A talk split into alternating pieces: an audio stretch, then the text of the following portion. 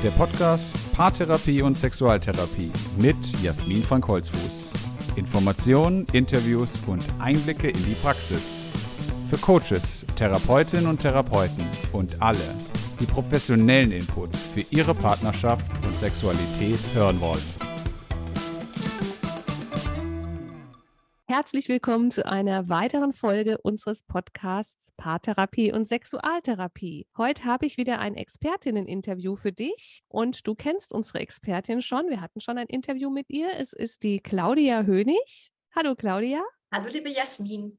Ja, und wir wollen insgesamt über das Thema Praxisgründung gemeinsam sprechen, denn das ist natürlich für alle, die Coach werden wollen oder Heilpraktikerin für Psychotherapie oder eben Paar- und Sexualtherapeutin sein wollen, ein ganz wichtiges Thema, wie komme ich denn überhaupt in die Praxis? Und deshalb wird es in loser Folge immer wieder Hinweise auch von Claudia geben, Tipps, Erfahrungsberichte und natürlich auch, wie kennen wir das Sie von Ihren KundInnen oder von sich selbst und ich aus meiner eigenen Praxis oder von unseren Teilnehmerinnen, wie kommen die denn so in den Start hinein? Und diese diese Folge heute beschäftigt sich mit dem Thema Räume. Claudia, was ist denn überhaupt wichtig an dem Thema Räume? Kann ich nicht einfach irgendwo einen Raum nehmen und da meine Praxis aufmachen?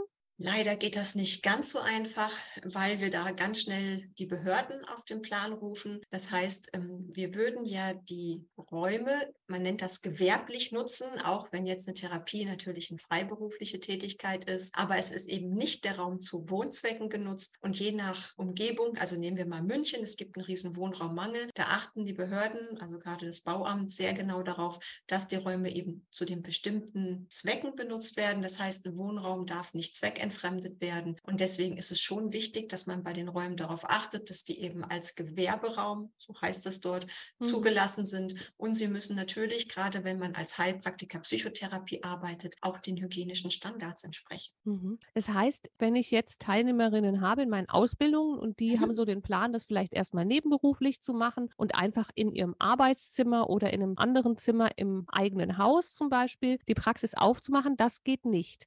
Das wäre ja dann Wohnraum, das kann nicht zweckentfremdet werden. Habe ich das richtig verstanden?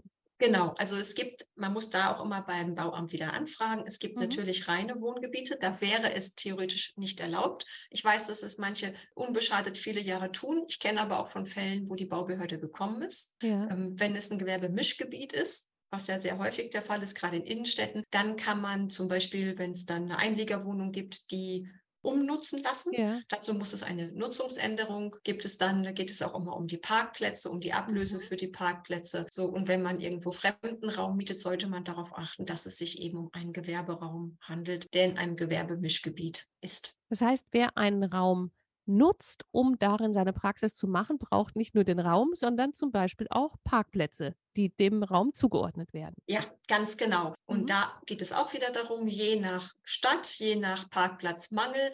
Ich habe auf dem Land schon erlebt, dass da gar nichts passiert ist. Ich habe hier im Städtischen schon erlebt, dass es dann eine Parkplatzablöse gegeben hat, die auch schon im vierstelligen Bereich gelegen hat. Ja, das ist ja schon mal eine Summe, die auch einkalkuliert werden muss oder ja. am besten von vornherein vermieden wird. Ja, wie ist es denn mit anderen Sachen? Also wir haben ja unsere Coachingräume bei uns im Institut und ich nutze ja meinen Seminarraum auch für die Coachings, weil ich gerne Interventionen in Bewegung mache, das heißt auch viel mit Bodenankern arbeite und Platz habe. Würdest du sagen, eine bestimmte Raumgröße wäre schon wichtig, also dass viel Platz da ist oder vielleicht gleich mehrere Räume? Wie ist da so deine Empfehlung?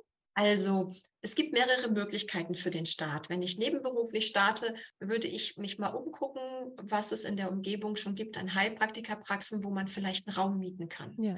Selbst wenn die das noch gar nicht aktiv wissen, macht es manchmal Sinn, man ruft dort an und fragt einfach. Mhm. Oft sind die dann einverstanden und vermieten gerne einen Raum unter. Ja. Von der Raumgröße im Coaching, wenn die natürlich bei dir jetzt auch mit NLP arbeiten, wir sind etwas raumfordernder, wir NLPler. Ja, so mein Büroraum hat 25 Quadratmeter. Also unter dem wird es schwieriger, je ja. nachdem, was alles noch mhm. drin steht. Also mein Raum hat einen Schreibtisch drin, relativ großen, aber ich hätte noch Platz für eine Timeline und Bodenanker. Ja. Man muss sich eben wohlfühlen. Mhm. Und wenn man den Raum noch größer nimmt, wie du bei dem Seminarraum, dann würde ich gucken, gibt es eine stille Ecke, wo man auch ja. mal vertraulich miteinander mhm. sprechen kann. Das wäre so meine Idee. Also das heißt, wie ich auch finde, eine Mischung zu finden aus, es ist noch ein geborgener Raum, ein geschützter ja. Raum und es ist auch die Möglichkeit da zum Beispiel eine Timeline auszulegen, sich zu bewegen. Oder was ja auch zu bedenken ist als Paartherapeutin, dass eben nicht nur ein 1 zu 1 Coaching da ist, sondern dass zwei Leute da sind, dass da auch mal die Stimmung hochkocht. Und ich habe auch schon eine Intervention gemacht, da habe ich die Leute wirklich mal auseinandergesetzt, wirklich räumlich die Stühle ganz weit auseinandergesetzt, um wieder mit dem Paar auch arbeiten zu können, um da eine Distanz zu haben, um die Emotionen ein bisschen runterzukochen, den Konflikt zu entschärfen. Also das ist ja schon mal wichtig, einen Raum zu haben. Gibt es dann ja. auch Vorgaben, dass man auch zum Beispiel eine Toilette haben muss? Ist das vorgeschrieben? Also soweit ich informiert bin, ja. Mhm. Ähm, alles andere wäre auch seltsam, wenn man ja. einen Coachingraum hätte und dann gerade in Aufregung muss ja. Frau auf die genau. Toilette genau. und kann nicht. das fände ich seltsam. Also mhm. Also unbedingt Toilette. Ja. So, wenn man als Heilpraktiker Psychotherapie arbeitet, braucht man einen Hygieneplan. Also wegen mhm. Corona brauchen wir den ja gerade alle, mhm. aber als Heilpraktiker Psychotherapie immer. Das heißt, das Inventar muss desinfizierbar sein. Und da wird es beim Teppich manchmal schon ein bisschen schwierig. Genau. Das heißt, das muss man alles beachten. Wir kommen nochmal ja. auf das Thema Hygieneplan, weil das ja unter ja. Corona auch ein ganz, ganz wichtiges Thema ist. Muss die Toilette denn irgendwie geschlechtermäßig zugeordnet sein oder darf das auch eine Einzeltoilette sein? Das darf eine Gemeinschaftstoilette sein. Mhm. Und aber würde ich zur Not beim zuständigen Gesundheitsamt oder Bauamt erfragen. Bislang war meine Information immer, es reicht eine Toilette. Ähm, zwei Toiletten sind erst erforderlich ab einer gewissen ah, Größe. Okay. Mhm. Also wenn man, ich glaube, mehr als zehn Mitarbeiter hat zum Beispiel, bis dahin ja. reicht eine Toilette. Und dann fällt mir auch noch ein, ein Wartebereich finde ich auch sinnvoll.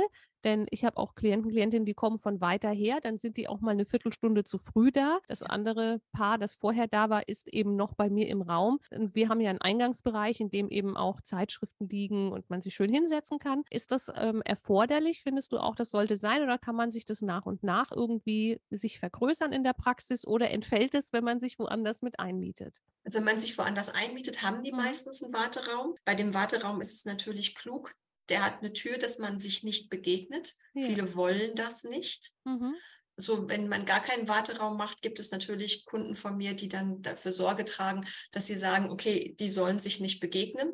Das mhm. ist auch vielen unangenehm. Mhm. Ähm, auch wenn wir das vom Arzt kennen, dass da 20 ja. Mann sitzen. Beim Heilpraktiker sieht das schon wieder ganz anders aus. Ja. Dass Leute dann sagen, naja, aus Datenschutzgründen will ich das gar nicht erst. Mhm. Wenn man sich selber Räume macht, würde ich darauf achten, dass man einen Warteraum hat. Also nicht, dass die im Flur sitzen, man muss an denen vorbeilaufen. Ja. Also das würde ich schon versuchen, irgendwie zu trennen. Das heißt, empfehlenswert wäre also ein Raum mit einer Größe, in dem auch Bewegung möglich ist, in dem auch wirklich mehrere Personen auch Platz haben. Es kann ja auch ja. mal sein, das Paar bringt noch ein Kind mit, wenn man vielleicht sogar Familientherapie etwas in diese Richtung macht. Also sowohl der Schreibtisch als auch die eigenen Materialien als auch Bewegungsfreiheit. Dann ist eine Toilette erforderlich, ja. mindestens eine. Ja. Und empfehlenswert noch ein Warteraum. Und wenn ich es richtig verstanden habe, nicht in Wohnräumen, ja sondern in Gewerberäumen. Wenn man in einem Gewerbemischgebiet sein Wohnhaus hat oder seinen Wohnraum, dann könnte man das abklären. Passt das so? So ist es richtig, genau. Bei den Räumen ist noch unbedingt darauf zu achten, dass die schallgeschützt sind. Mhm. Das heißt, ähm, wenn man das zum Beispiel in einer Einliegerwohnung macht, ja. so und daneben ist aber der normale Keller und da spielt der Sohn im schlimmsten Fall Schlagzeug. Ja, oder die Wände sind, also ja. zum Beispiel, wir haben hier manchmal das Problem, wir haben Leichtbauwände, mhm. dass man sich hier nicht gegenseitig stört. Ja. Ja, ähm, weil das sind ja schon vertrauliche Gespräche. Selbst mhm. im Bereich des Coachings würden die in die Vertraulichkeit reinfallen. Und ja. da muss man auch bei den Räumen, wenn man welche mietet, sehr darauf achten, dass das nicht nach außen zu hören ist. Ja. Und vor allen Dingen, wenn dann welche im Flur sitzen, dass die nicht jedes Wort hören. Ja.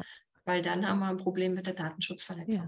Mhm. Absolut, denn ich kenne das vom Physiotherapeuten, da sind ja auch Leichtbautrennwände. Also ich bin ja. in zwei verschiedenen Praxen gewesen und da höre ich schon auch die Gespräche aus dem anderen Raum mit. Das ja. ist aber jetzt nun mal eine Physiotherapie und keine Psychotherapie, aber da eben auch darauf zu achten, wenn man sich in eine Praxis einmietet, das vielleicht auch bei der Begehung vor Ort mal wirklich zu prüfen, ausprobieren. Ja. Wie ist es denn, wenn sich in einem Raum welche unterhalten, ist es im anderen Raum zu hören? Ja, vor allen Dingen, wenn man mit Paaren arbeitet und meine Stimmung hochkocht, ja. kann das ja auch passieren, dass der eine oder andere etwas lauter wird.